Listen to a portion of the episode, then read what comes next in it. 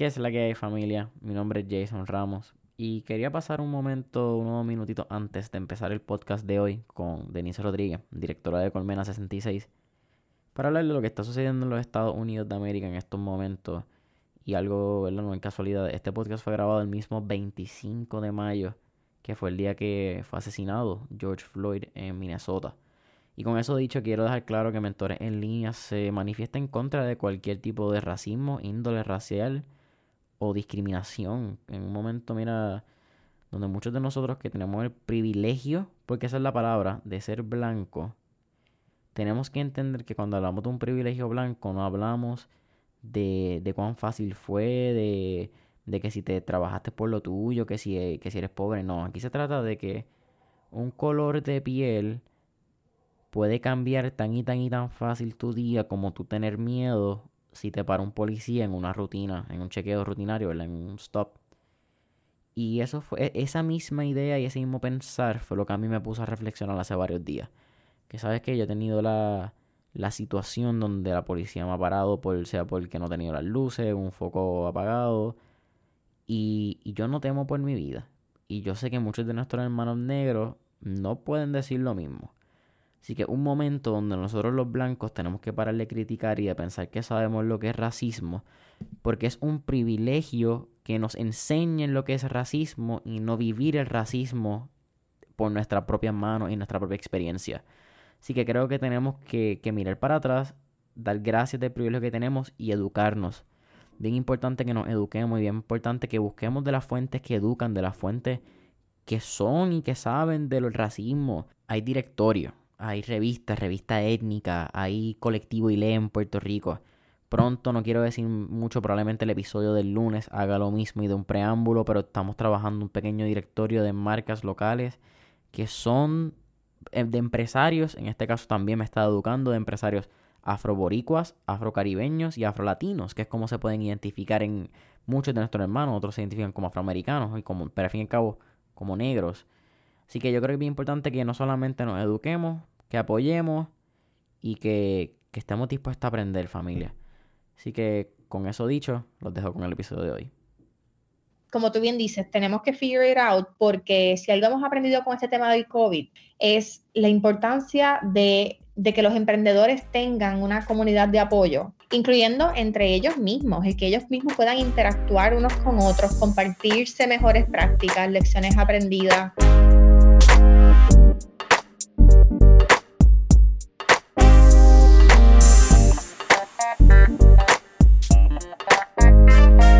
¿Qué es la que hay familia? Mi nombre es Jason Ramos y bienvenido a Mentores en Línea, un podcast donde hablamos con empresarios e influencers responsables por las marcas más destacadas, para que así conozcas quiénes son tus mentores en línea.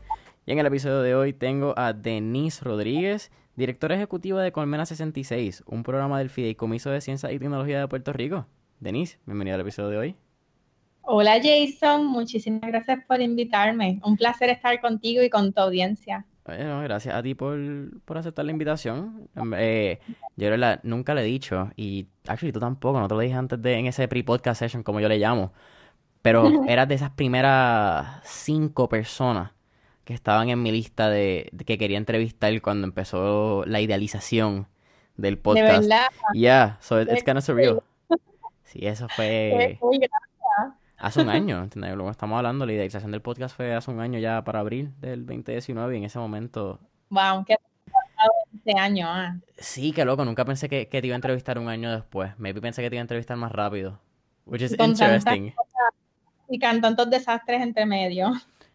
¿Verdad? Yo tampoco hubiese pensado que te iba a estar entrevistando live.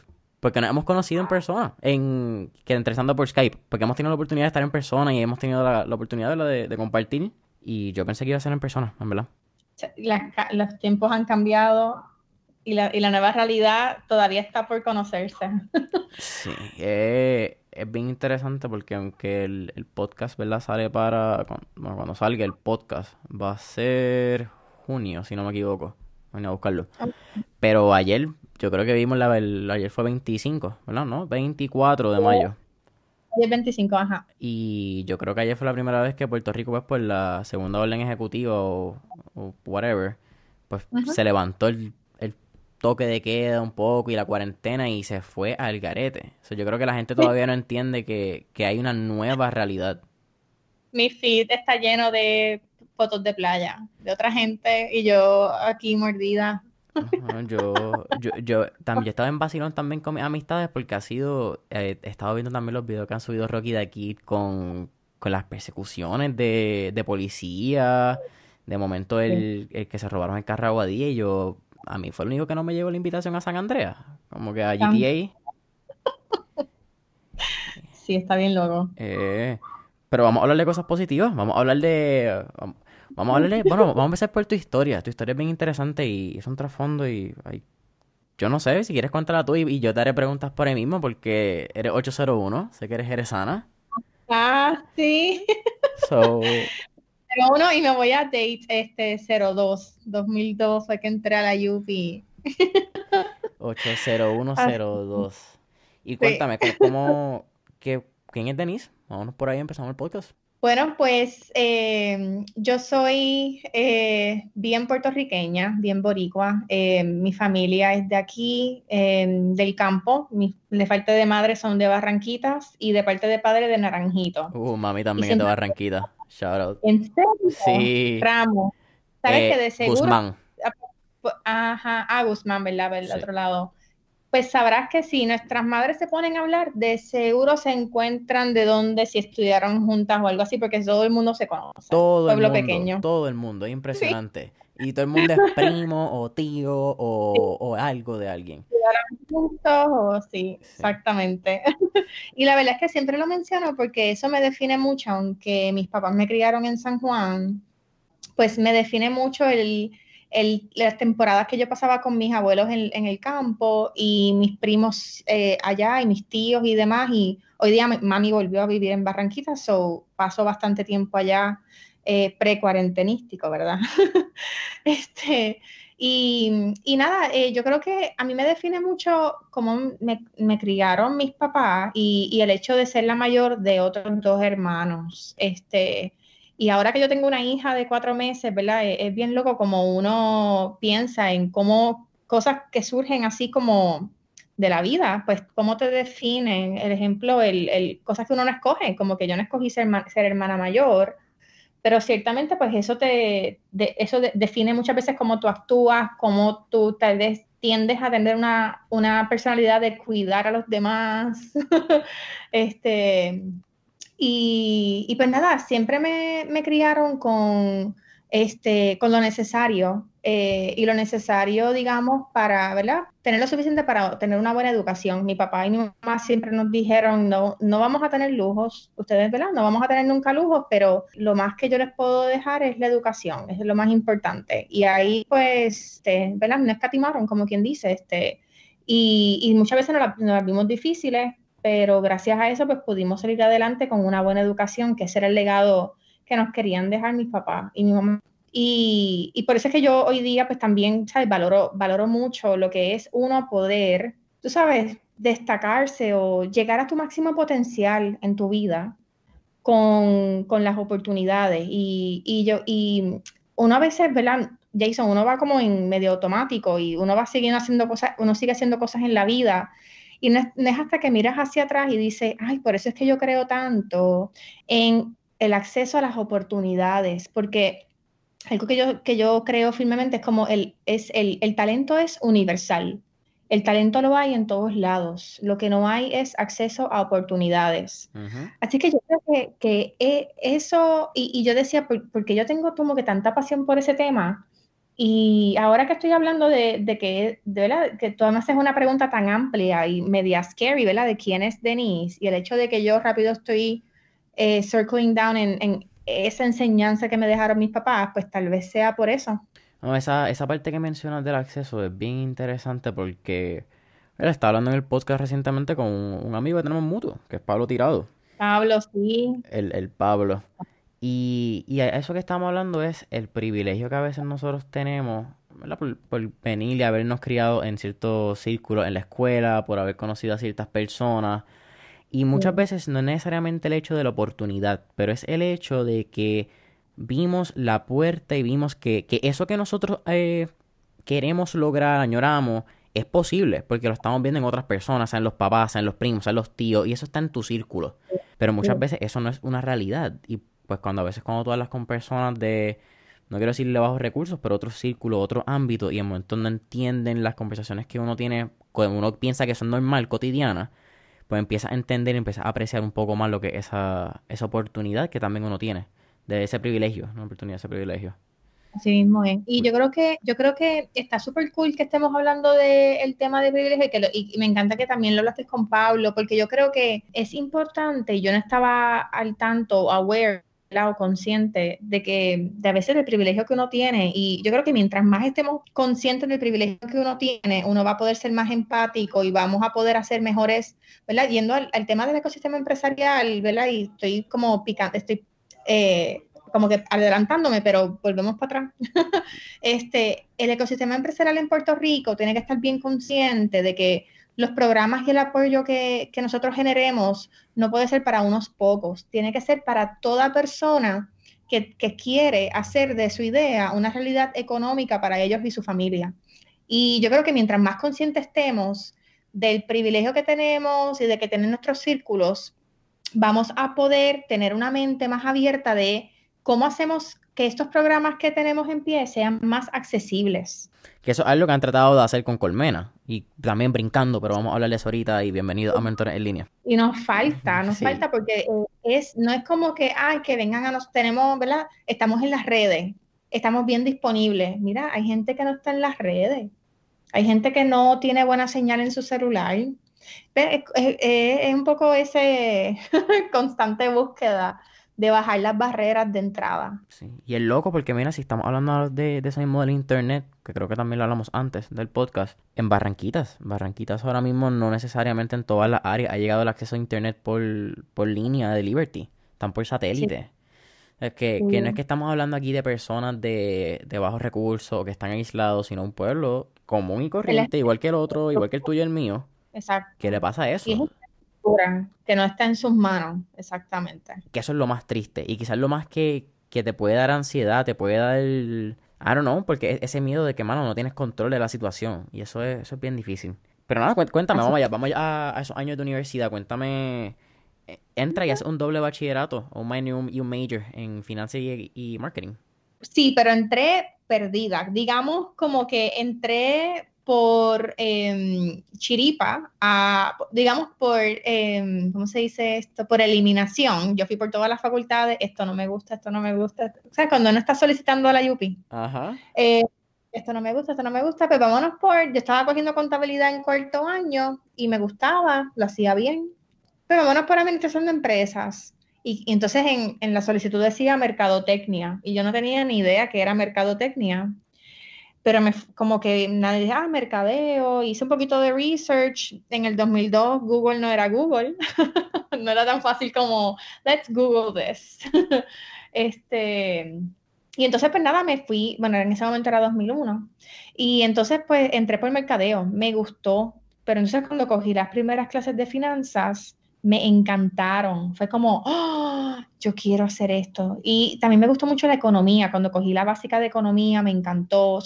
vi finanzas como una mezcla interesante que combina como administración de empresas, eh, contabilidad, pero sin ser tan aburrido, eh, sin ofender a, a los contables que son muy necesarios.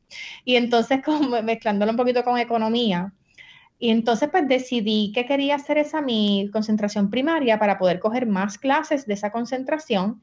Y como ya en ese punto yo estaba casi acabando mercadeo, pues lo que hice fue que lo terminé también.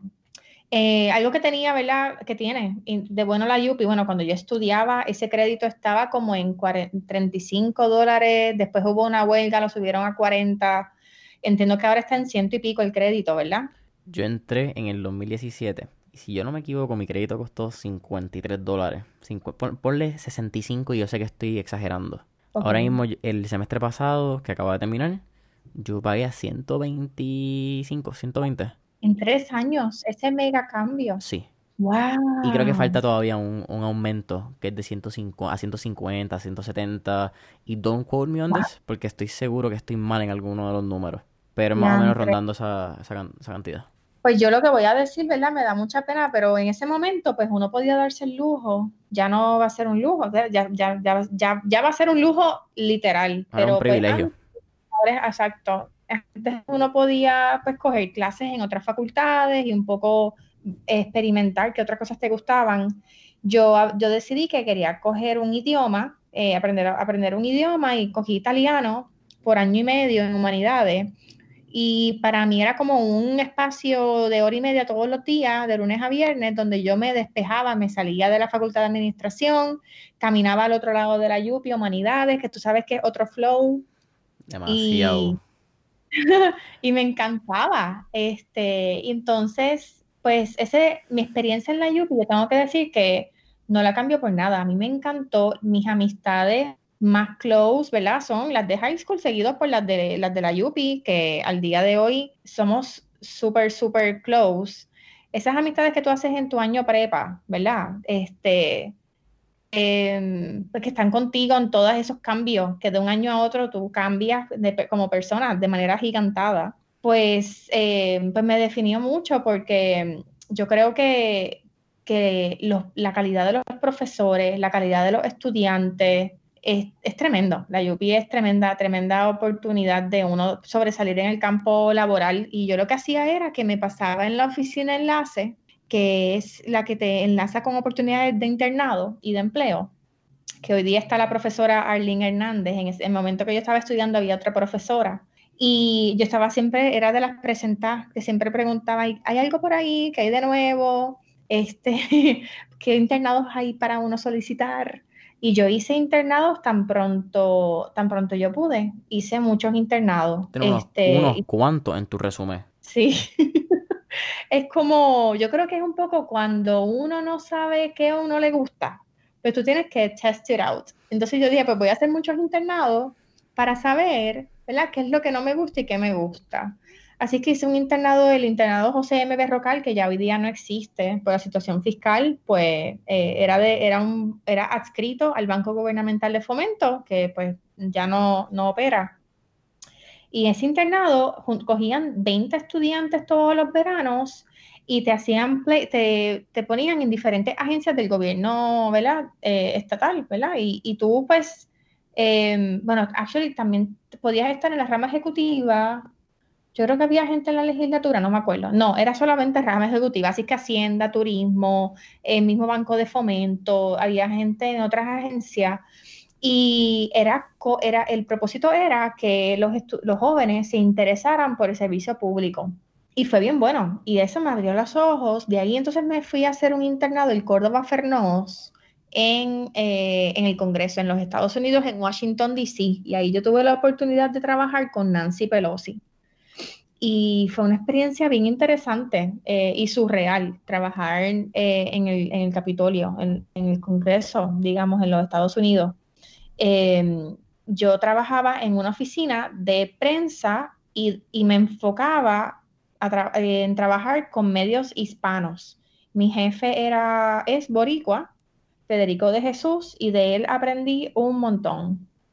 Este, yo tenía que escribir los radio addresses de congresistas que eran miembros del caucus hispano y todas las mañanas verificar cuáles eran las noticias más importantes y hacerle un feed, ¿verdad? De las noticias más importantes a mi jefe, que a su vez pues se lo pasaba, ¿verdad? A sus superiores. Era, yo ahora me, estoy pensando en eso y yo, yo digo, diantre, qué loco, ¿verdad? La pasamos, la pasé súper bien, aprendí un montón. ¿En qué año fue y cuánto tiempo? Eso fue en otoño del 2005. Yo estuve desde agosto hasta diciembre del 2005 en DC. ¿Tercer año? Eso fue. Yo estaba en cuarto, año, tercer año. Tercer año, sí. Y te fuiste el semestre, qué interesante, que no fue un, internado de verano. No, ese, ese internado Coloma no funciona en semestre y te cuenta por, como créditos, como co-op. ¿Y dónde estuve? ¿Dónde? Porque tuve la oportunidad y es bien interesante eso que mencionas de... Estuve en 2018, fui dos semanas a, Washington, D.C. después de estar en Next Gen Summit en Nueva York.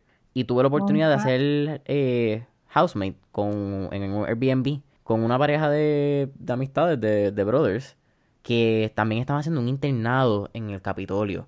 Y me parece bien particular esa experiencia porque tú lo encontraste a través de enlaces. Pero poca gente quizás sabe que eso es una oportunidad real. No solamente hacer el internado en Puerto Rico, pero en Estados Unidos, en el Capitolio.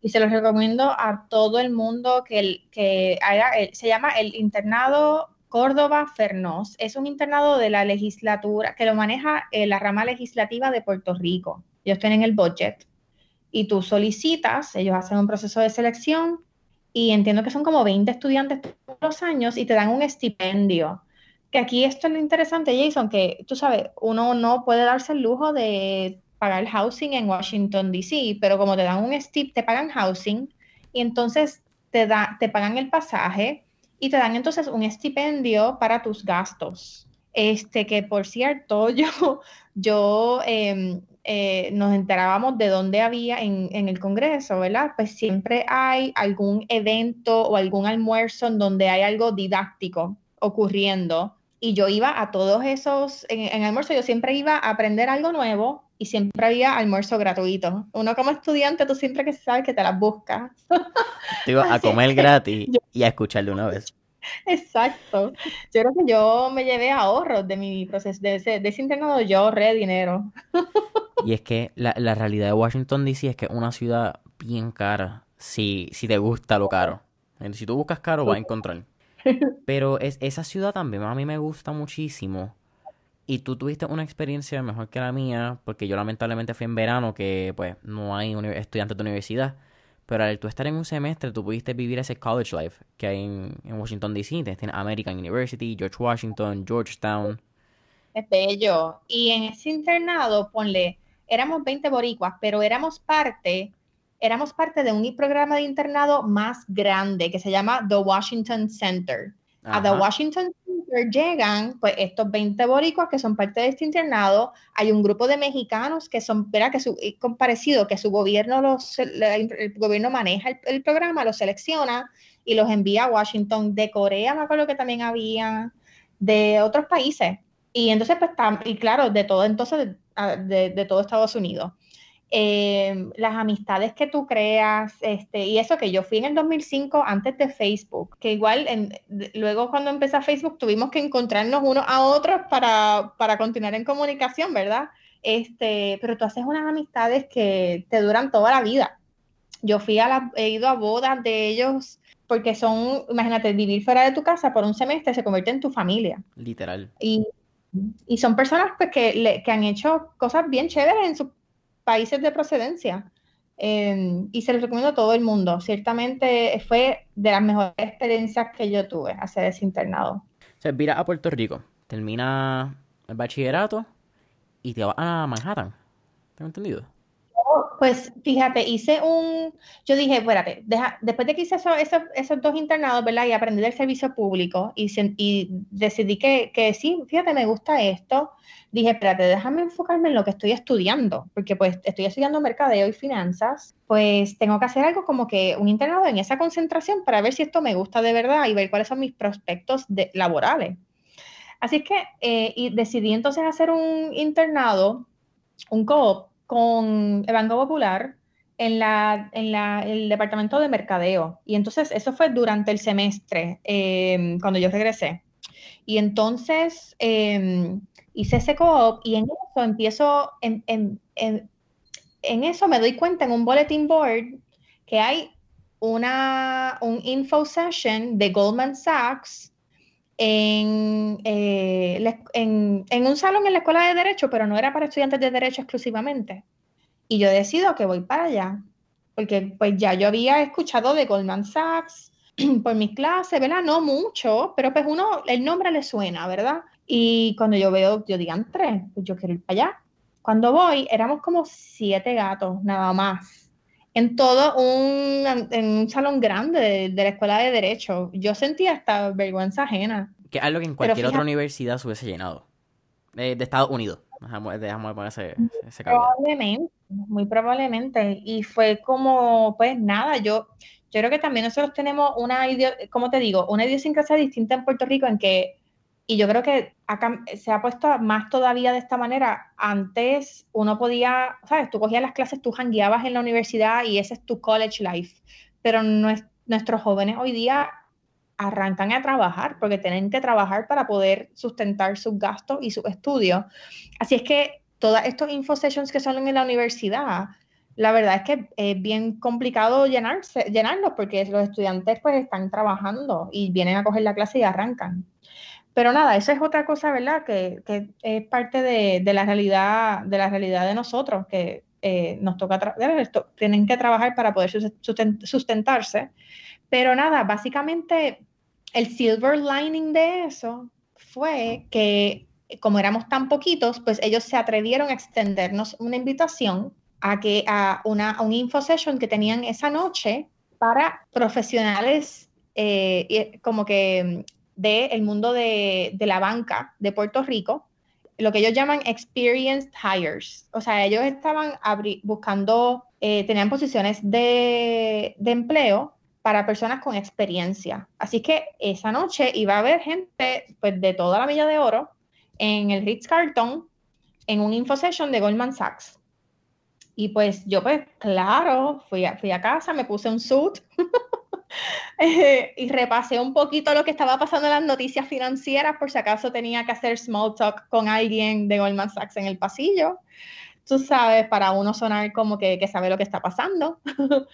eh, que eso es algo que yo también les recomiendo a todos los jóvenes. Eh, mano, en eh, Google ahora es mucho, o sea, cuando yo me tocó hacer research, el search engine era mucho más limitado en ese tiempo eh, que ahora. Y, a veces uno habla con personas que tú, que, que tú no dices contra, eh, si un poquito más de research no te vendría mal, ¿verdad? Para uno como eh, hacer mejores preguntas, tú sabes. Este, yo voy a poner el caso bien real con mi hermanita. Yo tengo una hermanita de... Y si ella escucha esto, estoy seguro que me va a dar un cantazo. Eh, ella tiene 15. Tiene 15 años. Va a cumplir 15. Y a veces ella me hace preguntas y yo le digo, ¿tú buscaste esto en Google? Y dice, no. Y entonces como, pues, ¿por qué estás aquí? Si, si puedes buscarlo en, Google antes, no, no probablemente no solamente tenga la respuesta, pero va a dar una respuesta mejor o más eficiente a la que yo te voy a poder proveer. Porque parece que es Google, ¿me entiendes? Search Engine. Eso es... Mm, que yo creo que es una conversación también. Sí, yo me siento bien vieja cuando yo pienso esto, pero yo, yo digo en mi mente, mano, en mis tiempos era la enciclopedia británica. O sea, if I had a question, yo tenía que ir a una enciclopedia y buscar en... Era, era una chavienda. Em, ahora es tan fácil, pero, pero nada, yo creo que es, es, es, así con cada generación. Yo creo que uno no, no se da cuenta de lo fácil que lo tiene en comparación con, ¿verdad? con las personas antes. Y fíjate, esto es una anécdota que a mí nunca se me va a olvidar y a lo mejor si puedo compartirlo y se le queda a alguien, a una persona, pues este, logré mi cometido, ¿verdad? una amiga mía de, de, esas que uno hace en tu año prepa, Joan Fonseca, eh, me dijo que a su papá, ella le hacía preguntas, ¿verdad? Ella es bien curiosa. Y yo le dije, pues, ¿cómo tú eres tan curiosa? ¿Y cómo tú tienes tanta, y cómo tú sabes tan, tú sabes eh, bastante de todo? Es bien sorprendente ella me dice, pues yo no sé, pero fíjate, a lo mejor es porque papi, cada vez que yo le hacía una pregunta, él no me contestaba las preguntas, él me decía, busca la enciclopedia y me cuentas lo que aprendas. Te obligaba. Mano, ¿y sabes qué? Como que eso, yo dije, wow, cuando yo sea mamá, yo quisiera como que tener, tener ese tipo de, de approach a las cosas. Y hoy día, Joan, olvídate, es súper curiosa, este, súper inteligente, este, doing awesome en la vida, tú sabes. Así es que em, So, sí, yo, yo creo que. ¿Dónde estaba? Se me olvidó dónde es que estaba antes de irnos por esta tangente, Jason. ¿Con los afernos? No, en ah. Nueva York. Eh, nos quedamos ah. en cuando tienes que prepararte para estar en el Ritz Carlton y conocer un poco el mercado. So, fui para allá. Y entonces yo me acababa de leer The World is Flat. Em, y, lo y mira cómo son las cosas, que empiezo a hablar con este recruiter y hablamos de un par de cosas y, y me habló de un tema y ahí yo pude, como que de una manera no artificial, sino bastante orgánico, pues mencionar, ah, sí, en este libro aprendí, es que esto lo fíjate, aprendí de este, este libro, The World is Flat, y él, ah, ok, ta, ta, Y entonces, em, fast forward, estoy en el evento, yo creo que esto fue como el momento pivot, el momento que got me noticed, como quien dice, y esto pues, tiene otra enseñanza que, la, la, voy a decir cuando termine esta oración, es... Eh, están haciendo, esto es 2006, están haciendo una presentación de la deuda de Puerto Rico. Están, eh, el, salón está lleno de gente de UBS, de Santander, de todos estos, de, ¿verdad? Antes de la crisis. Em, las cosas iban bien, todavía, o sea, 2006 antes de que empezara la recesión. El house market crash, exacto. Sí. Y entonces, este, empezó el QA, ponle como, hubo como maybe cuatro preguntas del salón y, y, estaban, estaban haciendo como que one last question, no había nadie alzando la mano y yo digo que no hay nadie alzando la mano. ¿Qué es esto? O sea, aquí está este corillo, hay tanto pasando, porque ya se, ya se rumoraba el asunto de la deuda y tú sabes que las cosas iban, iban mal, qué sé yo, era como rumores. Y yo, pero es que tantas preguntas que yo tengo, mira, para el carajo, yo voy a alzar la mano, la chamaquita de la Yupi, en este cuarto lleno de gente de la milla de oro, olvídate, alcé la mano, me presenté y, gracias, y yo creo que me supe, me atreví, tal vez porque como había estado en internados anteriores en donde tienes la oportunidad de hacer preguntas con personas de posiciones, ¿verdad? De toma de decisiones, pues te atreves a, y sabes cómo presentarte adecuadamente. Ves, uno se para, dices tu nombre, de dónde tú eres. Hice la pregunta y tenía que ver con, con, cómo Goldman Sachs, ¿verdad? Le da, yo no me acuerdo bien que yo pregunté, pero era algo como que cómo Goldman Sachs está apoyando al gobierno de Puerto Rico con este asunto del el, el, asunto del, de, el rating de su deuda, que ya estaba, pues, estaba viendo afectado, no, estaba lejos de ser junk, ¿verdad? Porque eso fue en el 2014, pero ya se estaba rumorando que se estaba afectando. Este, nada, se contestó la pregunta y, cuando, y ahí mismo hacen el break para ir al, al, al cóctel, al buffet y qué sé yo. Y cuando estoy en la fila, me dieron una tarjeta de UBS, mira, te queremos entrevistar, y me dieron una tarjeta de Santander, mira, te queremos entrevistar. Y fui a la entrevista, pero entonces me llamaron de Goldman Sachs que me querían entrevistar y pues claro, claramente pues ahí piqué adelante, me dieron la oportunidad de hacer el internado y yo acepté on the spot para ese verano. Esto era, fue como abril 2006 y entonces pues acepté para, para, hacer, para hacer el internado. Este, no obstante, cuando me aceptaron me dijeron, fuera, fue como medio, no quiero decir que fue condicionado, pero un poco sí, me dijeron, tienes que solicitar a este otro programa que es de capacitación, como training, para que llegues al internado en el día uno y llegues más preparada.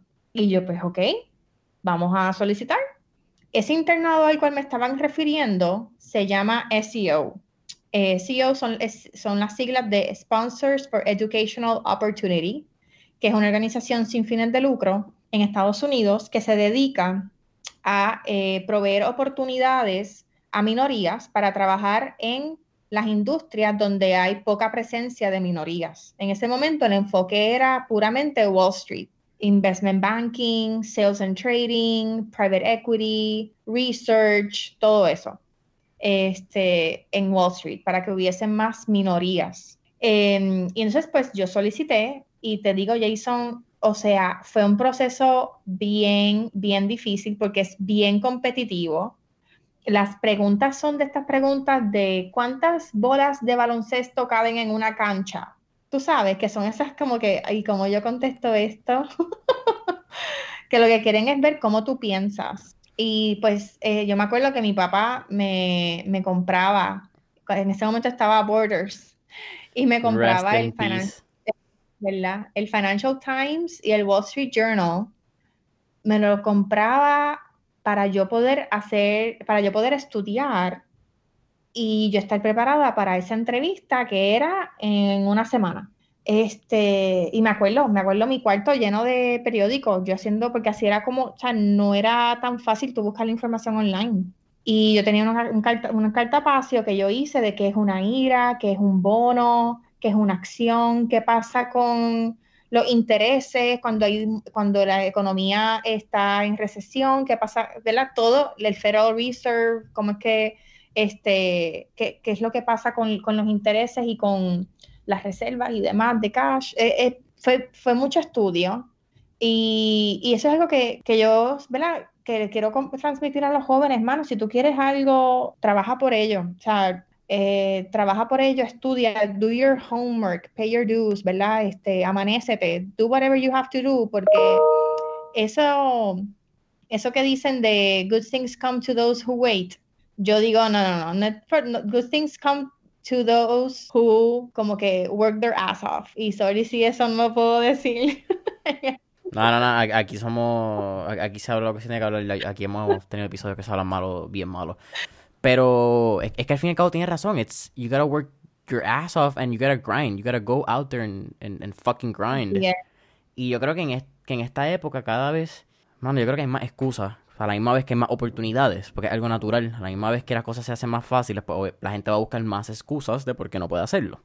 Y ahora que, ¿me entiendes? Cuando tenemos Google, que te ofrece un montón de, de, recursos, de todo, porque Google te da todo, literalmente. Hay gente todavía que sale con excusas de no puedo hacerlo por esto, no puedo hacerlo por lo otro hemos visto y muchas veces suena bien cliché, pero si entras a redes sociales ves historias de personas que le cambió la vida por haberle escrito quizás no uno, quizás no dos, pero quizás siete emails a Gary Vee. Y Gary Vee de momento le contestó y le dice, ¿quieres venir a Nueva York? Y las cosas pasan, pero eso no es suerte, porque la persona estuvo constantemente en el email, en el inbox o whatever de la persona que él quería hacer. Hay, hay, un trabajo.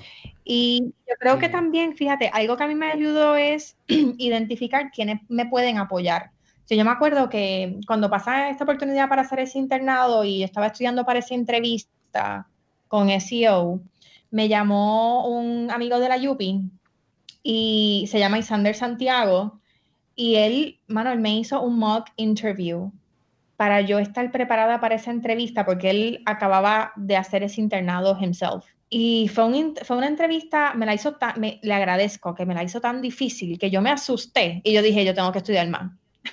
Estoy muy crudita. Tú la metiste. Sí, mano, y, y, pero fíjate como que el uno identificar personas que te puedan apoyar a lo largo del camino eh, es crucial también. Em, y yo creo que eh, cuando, cuando yo hice el internado berrocal, yo me enteré, actually, por una amiga que había hecho ese internado anteriormente. Y yo creo que es cuando uno dice las cosas que uno quiere hacer con tus peers, a veces uno dice, yo no voy a decir nada porque me roban la idea, yo no voy a decir nada, todo esto mejor calladito.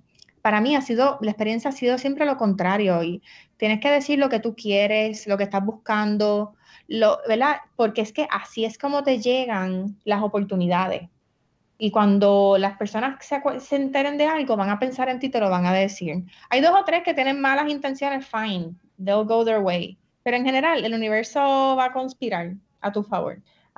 Sí, es bien, es bien interesante porque la cultura puertorriqueña, y por decir cultura puertorriqueña, es por lo que ha pasado en los últimos, I don't know, maybe 10 años con, con negocios, ¿me entiendes? Que de momento alguien hace un azaí, todo el mundo hace un azaí, limonada, y maybe yo creo que la confianza en, en la idea, pues se ha visto un poco afectada por eso.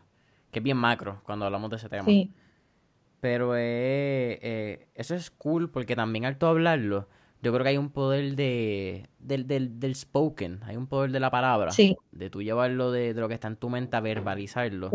Igual al, plantarlo, si lo plantas en un papel físico, yo creo que eso tiene un poder cuando lo escribes, a la que simplemente está en tus notes o en tu mente. Creo que es un ejercicio cool. Y, y, me da curiosidad, ¿tuviste alguna amistad en, que es como yo le llamo, esa amistad que la Yupi te pone? que es la que coge contigo casi todas las clases del primer semestre. Hacho, tuve un corillo que cogió las clases conmigo todo el semestre, todos los años, porque tuve la suerte que entré en lo que llaman, no sé si todavía esto existe, pero en administración de empresa hay un grupo de los 30, le llaman. El grupo de los 30 son ponen los que entraron con el IGS más alto y pues te juntan eh, y tienes la oportunidad de hacer bachillerato y maestría en cinco años. Entonces, eso se convierte como un homeroom, como si estuviese en high school, porque pues coges, eh, tienes oportunidad de hacer prematrícula antes que el resto de las personas y pues, pues eso significa que vas a coger muchas de las clases juntos. Y, y, mano, y yo soy, o sea, esas son mis mejores amigas hoy día todavía. este, y pues estuvimos, sí, básicamente cuatro años cogiendo clases juntos y juntas Em, y, es súper cool, la verdad. uno poder estar, tener un, un junte que es como tu safe zone en medio de este mundo que es la Yupi, que es gigante, y te sientes un poquito menos perdido cuando estás en ese año prepa. La jungla se hace menos difícil. Porque, porque la Yupi es una jungla y el que ha estado ahí sabe lo que yo digo. Mira, entonces pasas esa, esa oportunidad y, y, y terminas viviendo en Nueva York. Pues mira, este, cuando, cuando me, cuando hice la, entrevista y me cogieron en el CEO, eh, ahí entonces me, me, voy a Nueva York para hacer ese internado de verano en Goldman Sachs, pero me, voy dos semanas antes para hacer ese entrenamiento intensivo que me decían que me iba a poner más lista, eh, me iba a, a, permitir estar más lista en ese día uno, en ese internado, ¿verdad? Ese, esas dos semanas con ese training de SEO fueron lo más retante en mi vida hasta ese momento. Fueron dos semanas de eh, unos talleres de Excel. Ahí tú te das cuenta que tú no sabes nada de Excel eh, hasta, que, hasta que fui a ese training en donde aprendí a hacer VLOOKUPs, pivot tables, un montón de fórmulas en donde te exigían leerte el Wall Street Journal todos los días, porque todas las mañanas tú estábamos en un anfiteatro y, el, y siempre había un speaker que, al cual tú tenías que hacerle preguntas inteligentes. Una, una, pregunta inteligente. Eso es una pregunta como tan abierta. Es verdad, pero te enseñan cómo hacerlas. Es, una, es un internado que ellos miden su éxito basado en cuántos de sus interns reciben full-time offers al final del verano. Así es que te ponen mucha presión porque that's what they define as success y así que ellos consiguen su funding. Así que el éxito tuyo es el éxito de ellos. Entonces te ponen mucha presión para que te den ese, ese, ese trabajo al final del, del, verano, lo cual significa que te van a poner a trabajar un montón. Así es que venía, terminaba el speech del, del, de la persona, del conferenciante, y ellos te obligaban y nos velaban que todas nuestra, todo el mundo alzara su mano Nadie podía quedarse con la mano abajo. Todo el mundo tenía que tener una pregunta. Y tenías que tener dos o tres por si alguien te cogía tu pregunta, ¿verdad? Alguien lo, le daban la oportunidad de hablar antes que tú y, de, y decía tu misma pregunta. Así es que tú, tú, tú, ya estaba, tú estabas constantemente pendiente durante ese speech para asegurarte de que tenías una buena pregunta al final. Y tenías que estar consciente de lo que estaba pasando en el mercado, para poder hacer preguntas relevantes al momento. Era, era mucha presión, pero ciertamente aprendí un montón. Eh, ya, ya cuando yo salí a, a Goldman Sachs y, cono, y empiezo mi training con los que iban a ser mis colegas en Goldman Sachs, me doy cuenta el, el privilegio que yo había tenido de tener dos semanas de training. Porque cuando yo miro a mi lado, hay gente de Harvard y Yale, y cuando miro a mi otro lado, hay gente de Princeton, de Stanford, y yo, ¿verdad? La UPI, que no tengo, o sea, te tengo que decir que eh, súper orgullosa y la UPI es, aquí nosotros tenemos una educación de primera, pero pues ciertamente a esa edad, pues uno dice, uno se siente intimidado. que vienes con, con, este nombre de título de, de instituciones, ¿entiendes? todo lo que te has visto en tu vida que es exitoso a base de universidad está al lado Exacto. tuyo. Exacto. Tú dices, diantre. Y pues ven acá, cuando, cuando tú lo escuchas hablar, ciertamente han tenido un exposure que yo no había tenido. Pero cuando llegó el momento de hacer el trabajo día a día y quedar bien con nuestros supervisores, estábamos ahí dando la pelea tú a tú. O sea, yo no, no, yo estaba performing, gracias, pero gracias a ese training de dos semanas que yo tuve con SEO, porque yo no sé, yo pensé que yo sabía usar Excel. no, I didn't. Así es que fue, fue, fue un privilegio poder hacer ese programa. Ese programa yo en un momento dado, pues traté de traerlo a Puerto Rico. Hicimos una edición y fue súper exitoso. yo pude hacer un proceso de selección con unos 12 estudiantes. los mandé a Estados Unidos, hicieron su, su entrenamiento de dos semanas con SEO, regresaron a Puerto Rico Tuvimos algunos en banca, eh, otros en private, e, en firmas de, de como en, en, firmas de inversión. Venture funds. Ajá. Y, le, y, le, y, nos fue súper bien, ¿verdad? La dificultad fue que eh, ya para el siguiente año, pues había que conseguir funding y pues no, no, logramos, no logramos conseguir eh, funding como, ¿verdad? Para, no, para la organización, pero se validó la necesidad porque para el otro verano ya esas firmas me estaban llamando, mira, necesito interns. Y yo, pues nada, les expliqué que no íbamos a poder continuarlo, pero, pero sí este, el, fue bien chévere poder tener la oportunidad de hablar con el, con el, el fundador de SEO, a quien yo le debía tanto, ¿verdad? Y tratar de pay it forward trayendo ese programa a Puerto Rico.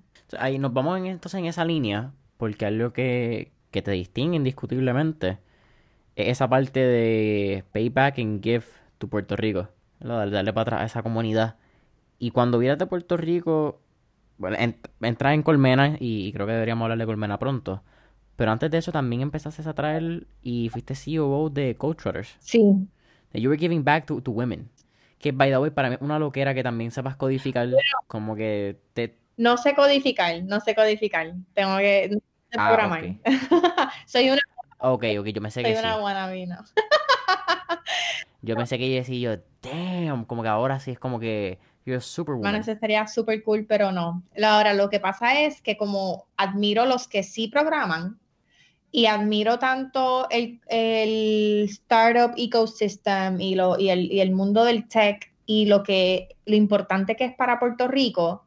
Cuando, ¿verdad? Fast forward, estoy en Foundation for Puerto Rico eh, trabajando y estoy yendo a todos los eventos que hay del ecosistema empresarial, estoy yendo a todos los meetups, todos los eventos de Grupo Guayacán, de piloto, etcétera, etcétera, etcétera. ¿Esto es que 2013? Esto fue 2003, 2014. Yo empecé en, Foundation y, entonces, eh, y ahí entonces pues conozco, nada, en, en ese momento el ecosistema era tan chiquito. En tres meses yo conocí a casi todo el mundo. Y, y, ahí este, le tengo que agradecer mucho a Ramfis, a Ramfis Castro y Marcos Polanco, que fueron, tú sabes, ellos son, yo digo, como los founding fathers de nuestro ecosystem, ¿verdad? Y ahí está Sofía Stolberg, Nelma Albertorio, este, ese corillo que empezó esto de los Startup Weekends, lo, lo, lo,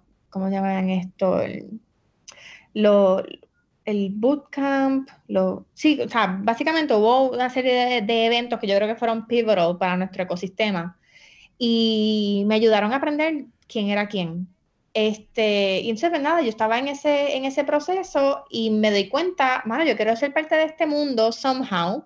Yo no sé programar, pero vamos a ver cuáles son mis transferable skills que yo puedo llevar. Y, y pues eh, me acuerdo que en el San Juan Tech Migro yo estaba haciendo una presentación sobre Kiva, que apenas estábamos, eh, maybe llevábamos tal vez dos emprendedores que habían logrado acceder préstamos a través de Kiva en Puerto Rico, estábamos apenas empezando.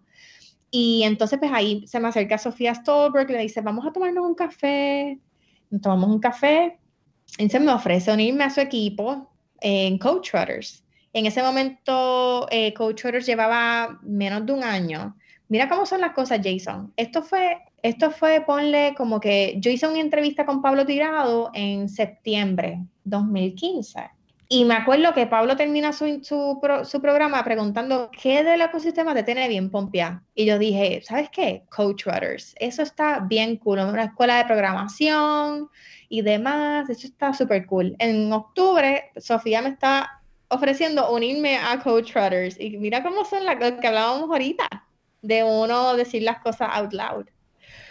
Y entonces ya en noviembre yo me estaba uniendo al equipo de Coach Rudders eh, y también entonces al equipo del fideicomiso, porque el asunto era, ¿verdad? Eh, en ese momento Coach Rudders era, estaba apenas starting out, no tenía mucho cash para poder, ¿verdad? Para poder pagarme, era un startup.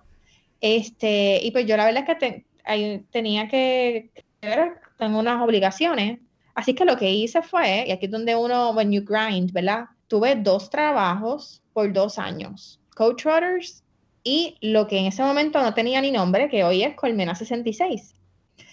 Este, y para mí eso era un dream come true, poder trabajar con, por un lado, Sofía Stolberg y por otro lado, Lucy Crespo, que admirable, tú sabes. Y yo dije, wow, this is perfect. Así es que me lanzo, empiezo a trabajar en Code Trotters, eh, mitad de mi tiempo, y en Colmena 66, eh, mitad de mi tiempo. Y así estuve por dos años y fue de las, de las experiencias de más aprendizaje, porque en ambas, pues yo era prácticamente la, la única empleada, me tocaba lo mismo hacer, en el caso de Coach Trotters, por ejemplo, lo mismo hacer ventas y eh, conseguir personas que se matricularan a coger las clases que estar en reuniones con los instructores, yo sin saber nada de programación, pero un poco facilitar el tema ¿verdad? de los instructores y del currículo. Y lo mismo también, pagar el IBU, cosas administrativas. Así que eh, aprendí a usar QuickBooks. Ahí fue que que, pude round up, tú sabes, mi skill set. Y por otro lado, con Colmena 66, el poder tener acceso al equipazo que es el Fideicomiso de Ciencia y Tecnología, eh, pues me, me, me, siento súper privilegiada de hoy día poder trabajar en, ese, en esa gran organización que es el Fideicomiso, liderado por de las personas que yo más admiro, este, que es Lucy Crespo. Entonces, cuéntame qué es Colmena, porque, y haciendo un medio paréntesis, es bien cool que menciona, y parte de lo que está hablando del ecosistema de, de empresarismo en Puerto Rico, lo hablamos con Pablo en la entrevista. ¿Qué entrevista es Pablo? Pablo es la 26. Entrevista número 26 de Palo Tirado. Y él menciona, parte de eso, que va en la misma línea que, que tú, de ciertos eventos pilares. Ese primer Startup Weekend, no me acuerdo ni en qué año.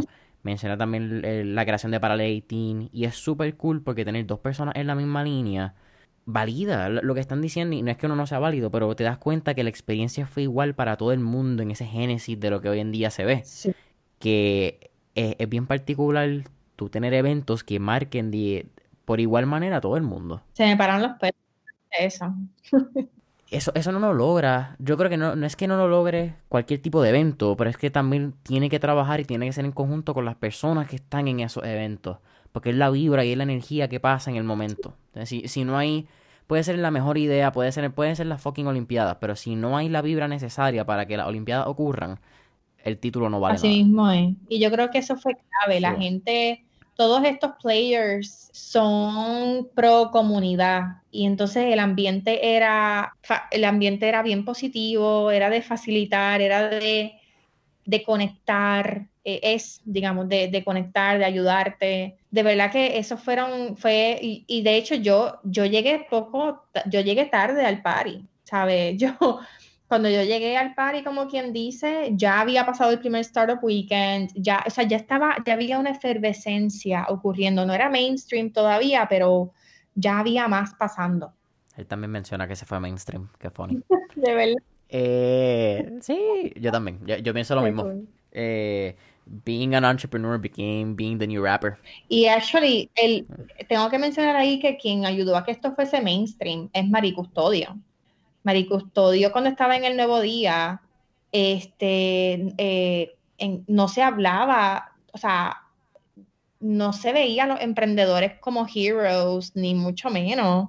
Eh, no se hacían muchos artículos de lo que estaba pasando en el startup ecosystem, ni este tema de ecosistema empresarial era como, no era sexy para nada. Entonces, Mari Custodio, ella, este, eh, by the way, si no la has entrevistado, tremenda para que la entreviste. Em, ella em, empieza a hacer entrevistas y conocer y ir a los eventos. Ella misma iba a los eventos, iba haciendo preguntas, iba conociendo, hasta que entonces ella misma hace un programa de Founders Institute que lo traía Sofía en piloto 151, que es capacitación para founders.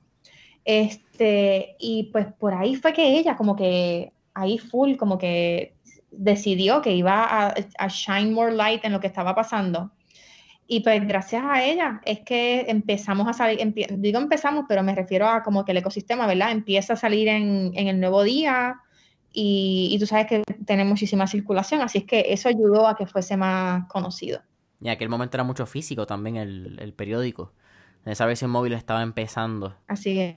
Que, que yo no sé, a, nivel de, de métricas de mercadeo es bastante particular cómo se mide un periódico, ¿verdad? Porque se mide por ese Eso tiene un nombre que no me acuerdo ahora mismo, que es la, cantidad de horas que tiene la vigencia del periódico.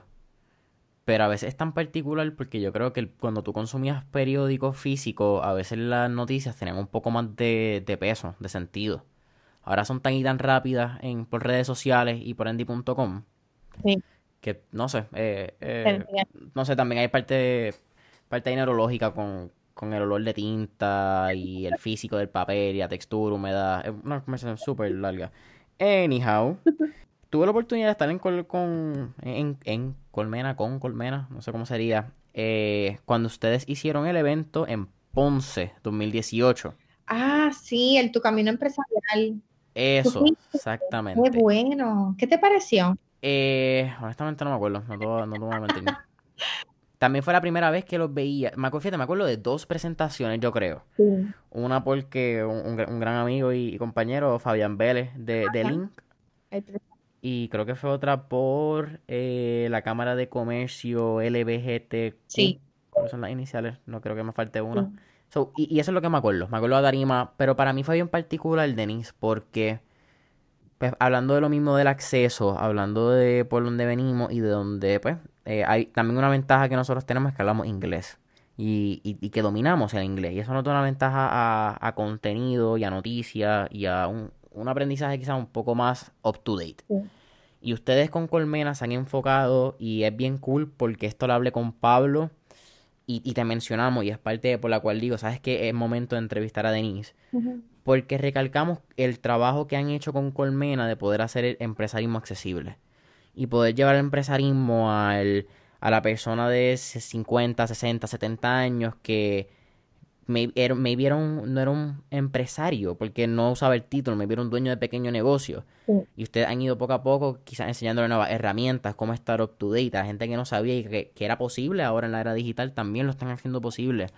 So, creo que es algo súper bonito y algo mega increíble que han logrado. Sí, yo creo que, que gracias Jason por, por, tu, por tu feedback y es bien valioso. Eh, yo creo que para mí eh, surgió como cuando yo estaba trabajando con, en Foundation for Puerto Rico, después de, después de que yo regresé de Nueva York, donde pues después del internado, by the way, me cogieron en Goldman, estuve dos años por allá trabajando y cuando decido regresar, eh, trabajé en gobierno un tiempo, que es, mano, la mejor escuela, aprendes un montón.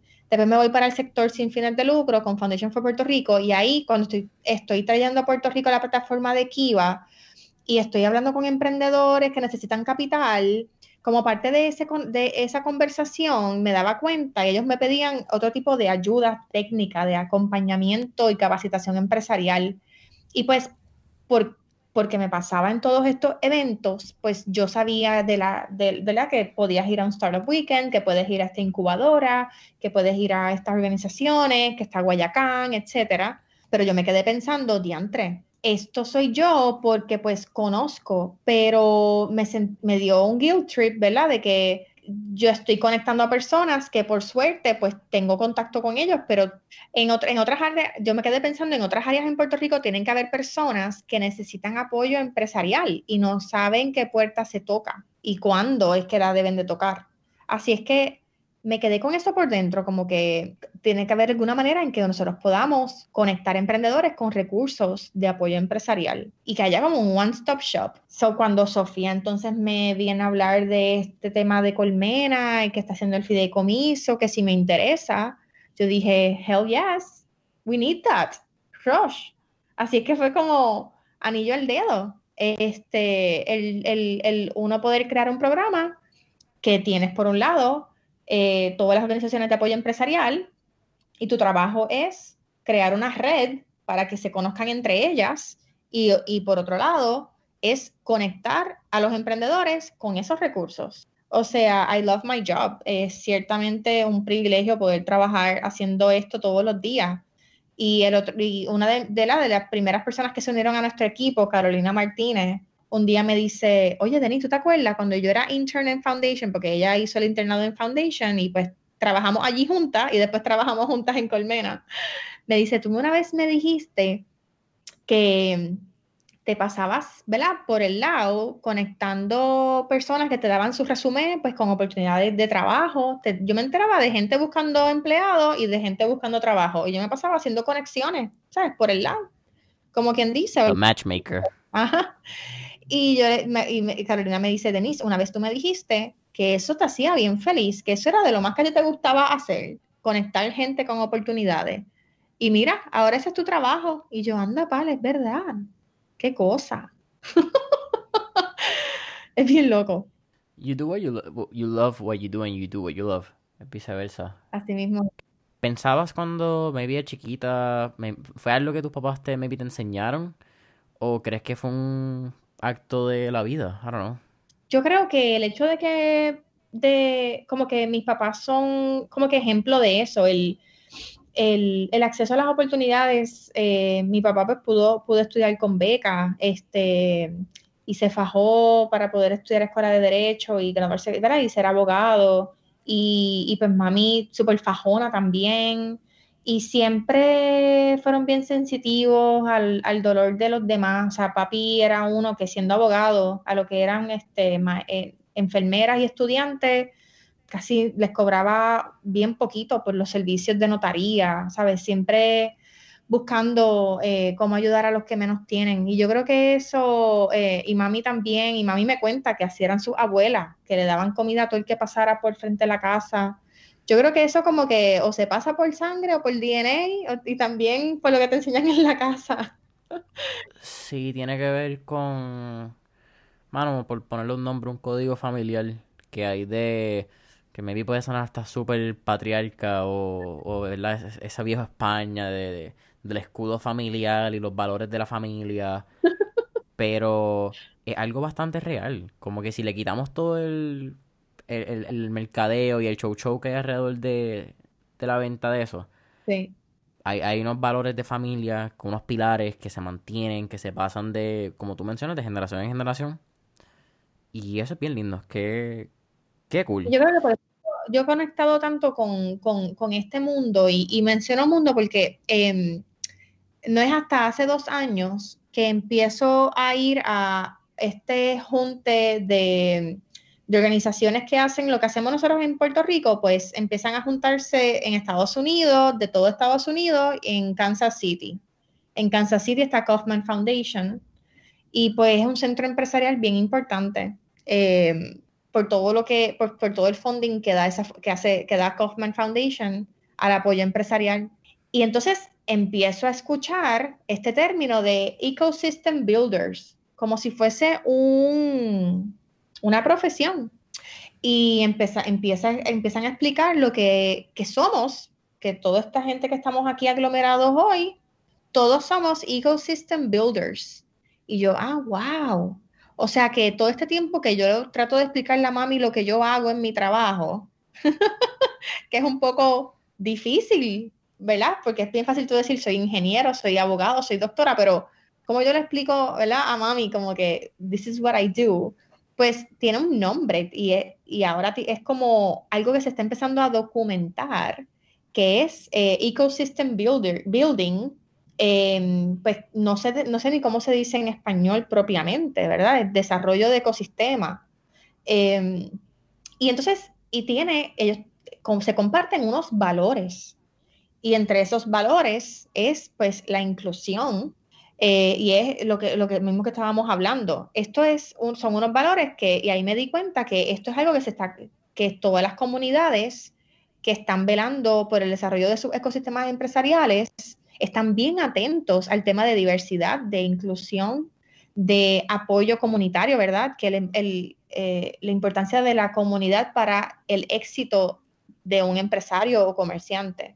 Así que ciertamente vi cómo, pude hacer un match entre los valores de mi profesión con los míos.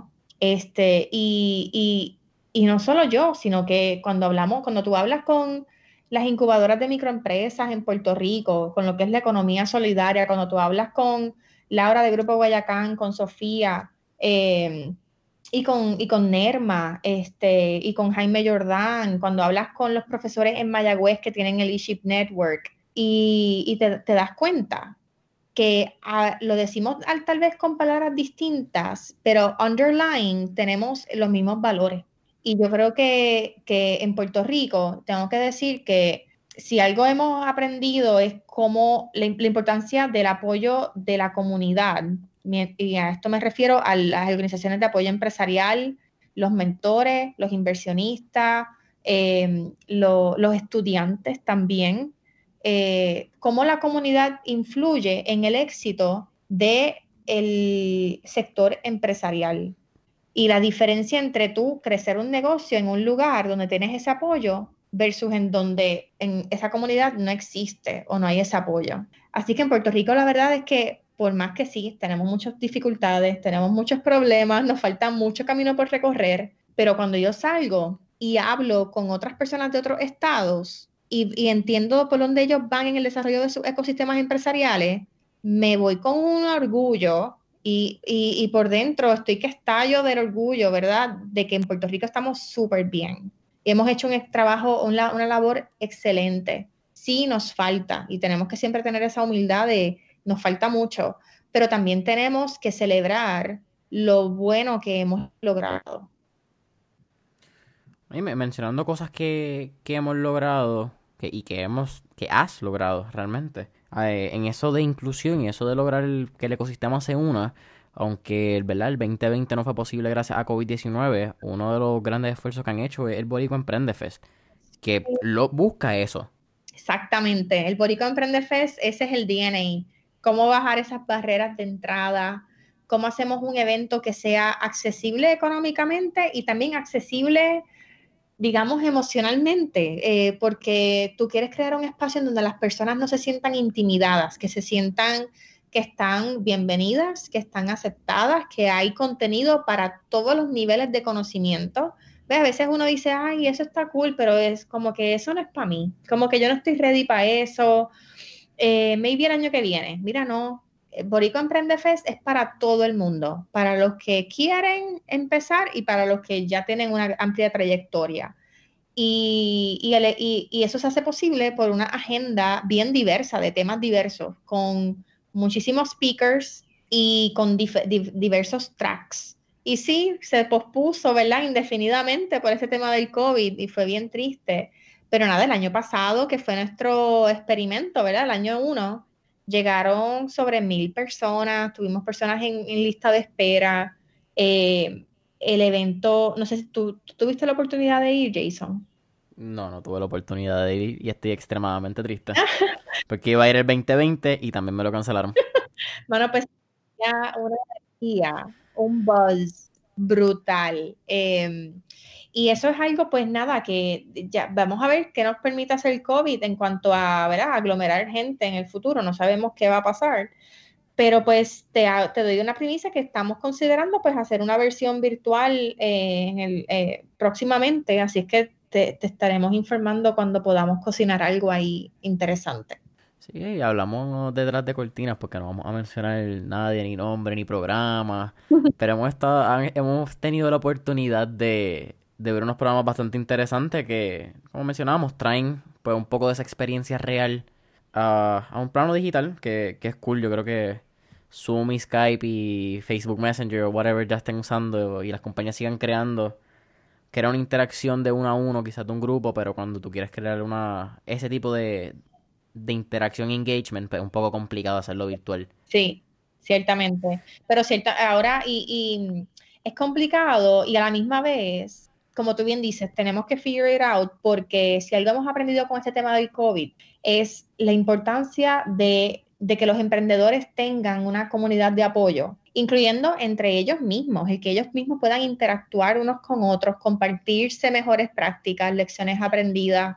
Eh, eso es bien importante. Sí, que, que haya el apoyo, porque es como estábamos hablando, creo que al principio, a mitad del podcast, ya ni sé la parte de, del apoyo, de que. Y, de que la gente pueda hablarlo, las cosas out loud, ¿entiendes? Que, y que se sientan en, en su zona de confort, de una zona de confort como, ¿verdad? De incómodo, de, de estar hasta tirado para atrás. Pero, mano, de que sea cómodo, poder hablar tu idea, mano, que estás aprendiendo un tema y quizás que tengas peers, que, que un, like-minded individuals también, ¿verdad? Que eso es lo que busca el, ecosistema. Exactamente. No, pues es amazing. Eh, se vi como una noticia y aunque no la, no la leí, voy a ser bien honesto, vi que recientemente sacaron un, un reporte de un 86% de los pequeños negocios durante el COVID. No sé si tiene un poco más de información Sí, pues mira, en ese aspecto. Iba a levantar tu negocio a Puerto Rico. Este es una iniciativa, ¿verdad? De, de, de varias organizaciones de apoyo empresarial liderado por Colmena 66 que nació después del huracán María. Y nació cuando. A, la- a las semanitas, por las dos semanas de, del- de paso del, hura- del huracán, nos juntamos un grupo de, de organizaciones.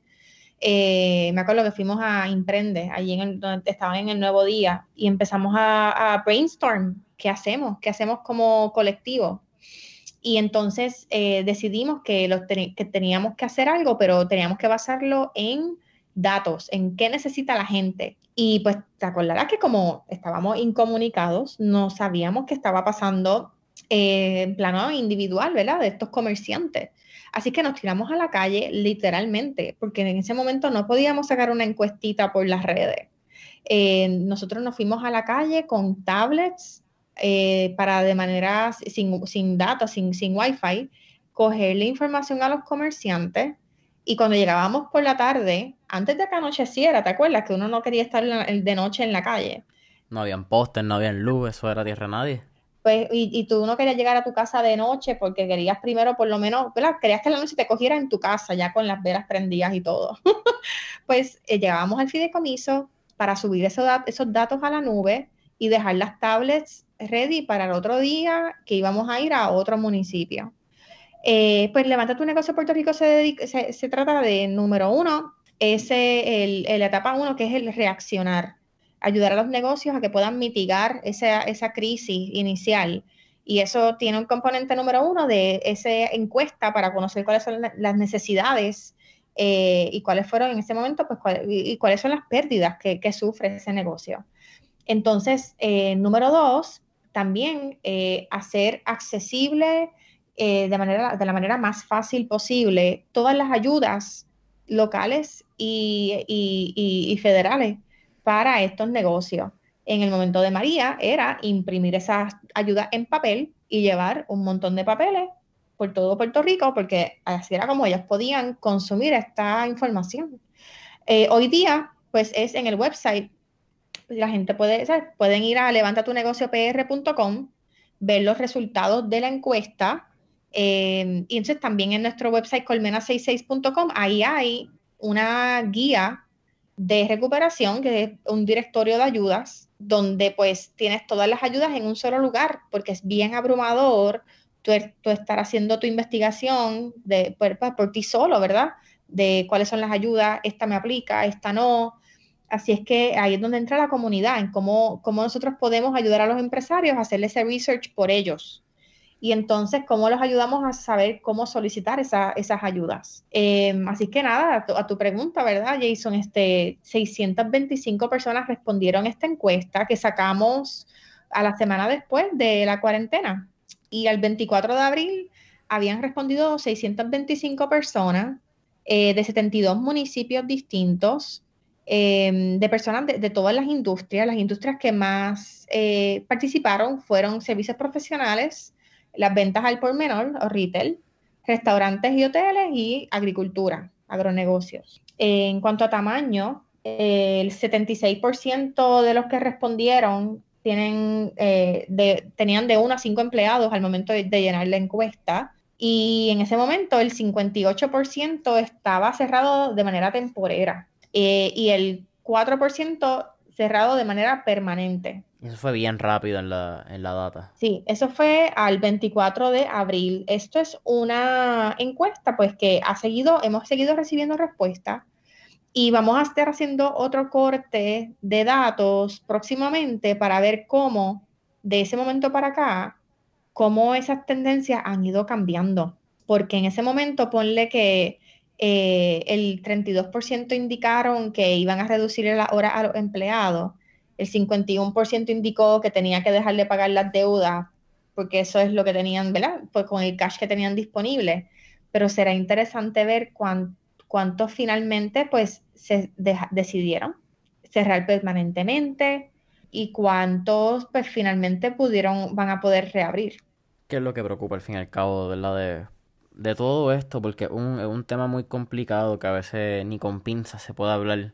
Que dónde está la, raya, ¿verdad? De lo que, dentro de lo que se puede hacer, porque tú como, y esto es como gobierno, y ¿verdad? es bien fácil hablar de qué podría hacer el gobierno cuando no está sentado ahí arriba.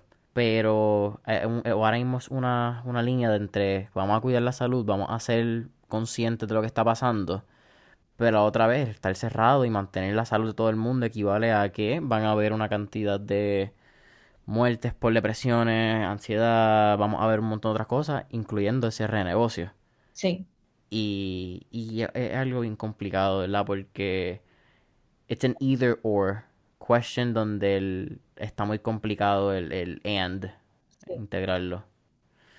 Que que hagan nada, implica la nueva realidad que, habíamos mencionado anteriormente, ver cómo cae, ver qué podemos hacer y, y lo más importante de toda esta conversación, yo creo la importancia de la comunidad y el apoyo a los 100 por 35, de apoyar nuestro e-commerce, de apoyar nuestras compañías locales que están moviéndose al e-commerce ahora, sí. que es algo que vamos a estar viendo. So... Eso es parte de lo que hemos visto, este, muchas, muchos empresarios con el poco cash que tenían, decidieron invertirlo en estrategias digitales y les va muy bien porque se pudieron mover rápidamente hacia eso.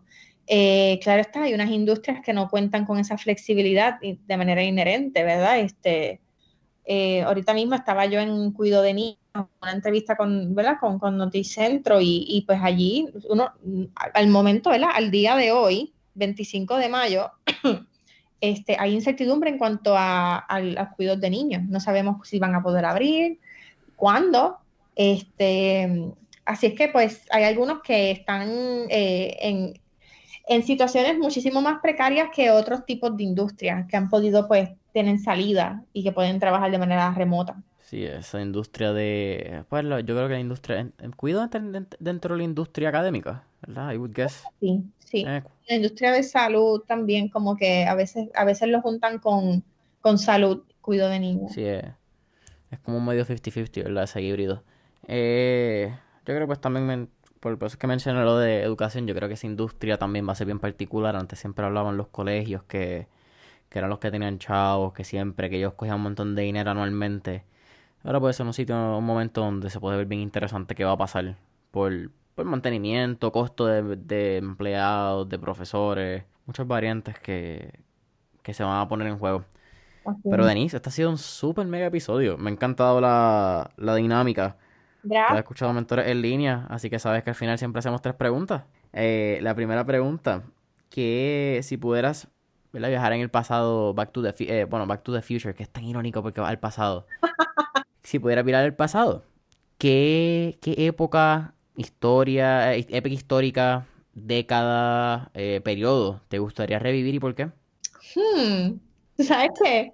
Funny, I didn't do my homework y no tenía pensada la respuesta a esta pregunta. Eso, está cool, lo hace orgánico, es la palabra trendy. Yo creo hmm, que me gustaría revivir, qué época me gustaría revivir. Tú sabes que yo estoy, em, yo tengo una nostalgia eh, con la época de los 80, porque me pienso mucho en mi niñez y, y pienso mucho en papi, que pues falleció en el 2007 y y pues la música de los 80, me acuerdan a papi todo el tiempo, este, los bailes, la ropa. yo creo que no, ¿verdad? Yo creo que tengo como una, una nostalgia con, con, con, esa década. So I'm gonna go con los 80s. Eh, fíjate, ha sido una contestación bastante frecuente recientemente y, me da curiosidad si en, a lo largo, ¿verdad? Ya son, como estaba mencionando al principio, todo el episodio número 31, ¿verdad? 31, sí, 31 es. Yo creo que sí, no ya chiquel ya. Eh, pero ha sido bastante común esa década de los 80. Entonces me imagino que también contestar la segunda pregunta. Que tenemos un playlist en Spotify que lo pueden conseguir todo ahora mismo. Se llama Mentores en línea, el playlist. Que es la canción que Pompea motiva a todos nuestros empresarios. Y con eso dicho, ¿qué canción te motiva, Denise? Quizás antes de, de hacer un evento como tu camino empresarial, antes de entrar a una reunión ah. por las mañanas. A mí me encanta, este, no tengo una canción particular, pero yo soy salsera, me encanta el gran combo, eh, la salsa gorda, a mí me pompea. pues una bailadita así como para sacarse los nervios me ayuda mucho antes de, un evento así grande. uh, Denise, la tercera y última pregunta. Eh, yo creo que tú estás en una pregunta quizás estás en frecuente, pero ¿cuál sería ese, ese tip, esa, enseñanza que le daría a, a nuestros escuchas de mentores en línea? Bueno, pues yo sé que tú, tú tienes una audiencia bien diversa, este, pero presumo que pues que, que, por tú ser una persona joven, pues también jalas mucho a, a, ¿verdad? a tus peers. Así que me encantaría pues un mensaje ¿verdad? para la generación que, que, que está en, en, desarrollo, ¿verdad? Este, yo diría que, que si bien les ha tocado vivir en un, ¿verdad? En, desarrollarse en medio de recesión, porque pues ya llevamos tantos años que eh, eh, todo el desarrollo de ustedes educativo y de, universidad y demás ha sido en medio de una recesión. este, Which is weird to say, porque no lo, no lo reconocemos como eso. Hemos estado y hemos crecido en ese mundo que para nosotros es normal. Sí, ciertamente. Este, pues yo diría que, que sin embargo, que, que traten de llegar, de, de identificar oportunidades y, y, que dentro de esas oportunidades traten de ver cómo cómo de todos modos hay oportunidad de tú llegar a tu máximo potencial con autodisciplina, con, con eh, autoenseñanza, y también eh, juntarse con, con, tu comunidad, con tus peers, ¿verdad? Este, apoyarse mutuamente. O sea, que no, no se quiten porque pues las cosas están difíciles, sí lo están, pero cuando vemos que hay personas que dentro de dificultades logran identificar oportunidades, te das cuenta que hay un silver lining, que hay una manera de uno buscársela, ¿verdad? Y, y pues, los boricuas sacamos la cría cuando estamos en los momentos más difíciles y la creatividad es, este, es tremenda. Y lo, y lo hemos visto. Después de María surgieron unos startups que han seguido creciendo. Eh, pensemos, ¿verdad? Yo diría en cuanto a enseñanza, pensemos en eso positivo y dejémonos guiar por esas oportunidades, porque si nos vamos por lo negativo y las dificultades que vemos del gobierno y todo esto, nos vamos por el boquete.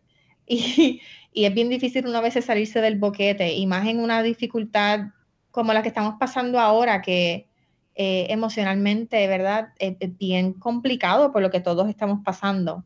Em, así que enfocándonos en lo positivo, enfocándonos en la historia, y yo creo que ahí, Jason, tú haces mucho, eh, haces algo bien importante con mentores en línea, de darle luz y visibilidad a, cosas positivas que están pasando eh, a través de esta entrevista, así que te tengo que felicitar. Oye, no, gracias a, gracias a ustedes, ¿verdad? Y, a ustedes también, a los que nos escuchan, pero a, a los mentores, que son al fin y al cabo quienes hacen esto posible, que ustedes son los que están haciendo cosas bien cool. ¿entiendes? Si no fuese por, por ustedes, fuese un poquito complicado esto de hacer un podcast. Así que, mano, Denise, gracias, en verdad, gracias por la oportunidad. Fue una súper conversación. Eh, como te dije al principio, fue una conversación que, que yo vine bien el natural. Yo dije, vamos a hablar con Denise. Pero hemos tenido la oportunidad de. Fíjate, hemos tenido la oportunidad de, compartir, pero yo creo que esta es la primera vez que, que de verdad hablamos. Correcto, tienes toda la razón. Y que no sea la última. Yo espero que, tengamos un, un follow-up story pronto físicamente. Sí, que así sea. Así que, así que Denise, ¿cómo podemos conseguir, que lo mencionaste a mitad de episodio, cómo podemos conseguir a Colmena66 en las redes y cualquier otra red social personal o, link que tengas que quieras mencionar ahora mismo? Sí, pues estamos en Facebook e Instagram bajo Colmena66. Eh, también estamos en Twitter y en LinkedIn. Y entonces también nos pueden conseguir en el website colmena66.com. Eh, tenemos un hotline donde nos pueden llamar también con cualquier necesidad que tenga. Este, y a mí personalmente este, me pueden conseguir en Facebook eh, en, confianza y, mm, también estoy en Instagram y en LinkedIn, ¿verdad? Y siempre estamos disponibles para, para apoyar, para conversar, para hacer mentoría. Y así que gracias por la oportunidad de, de compartir contigo y con tu audiencia.